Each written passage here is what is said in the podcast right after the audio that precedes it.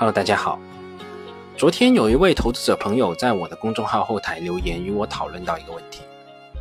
我个人认为这类型的问题还是比较有代表性的，所以我决定把这个问题拿出来与大家一起讨论讨论。这位朋友提出的问题是关于中国巨石这家公司的。问题的背景是在昨天，也就是二零二二年的四月二十六号，中国巨石发布公告。表示公司的全资子公司巨石集团拟充分利用公司现有智能制造优势和经验，对桐乡生产基地年产十二万吨玻璃纤维磁窑拉丝生产线进行冷修改造。改造完成以后，这个生产线的产能将提升至二十万吨。整个项目的建设周期在一年左右。也正是基于上面这个公告吧，这位朋友问道。巨石的玻纤生产线冷修了，会影响公司的业绩吗？对于这位朋友提出的这个问题，我当时是并没有太在意的，所以我仅仅是简单的回了一句：我个人认为，如果是公司计划内的正常冷修，对公司的业绩不会有太大的影响。公司会内部调配产能，以弥补冷修造成的产能损失。对于我的这个回答，很显然这位朋友是不太满意的。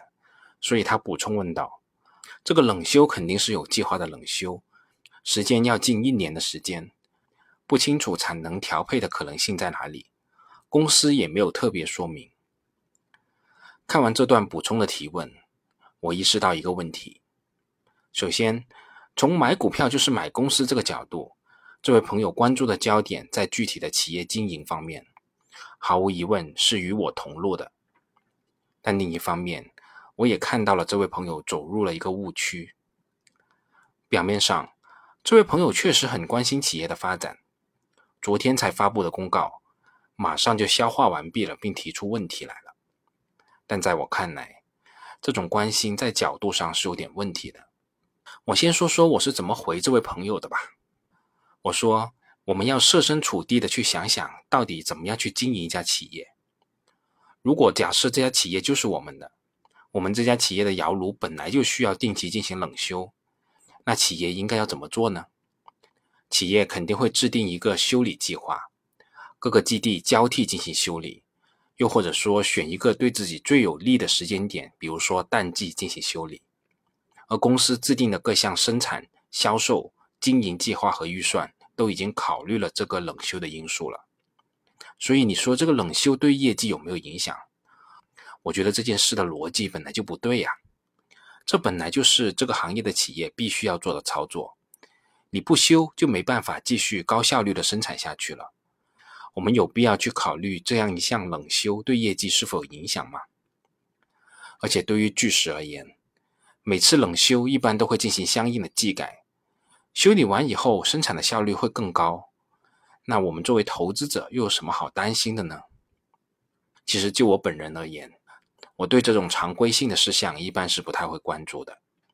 只要企业正常的生产经营，我们作为小股东，又何必去操大股东的心呢？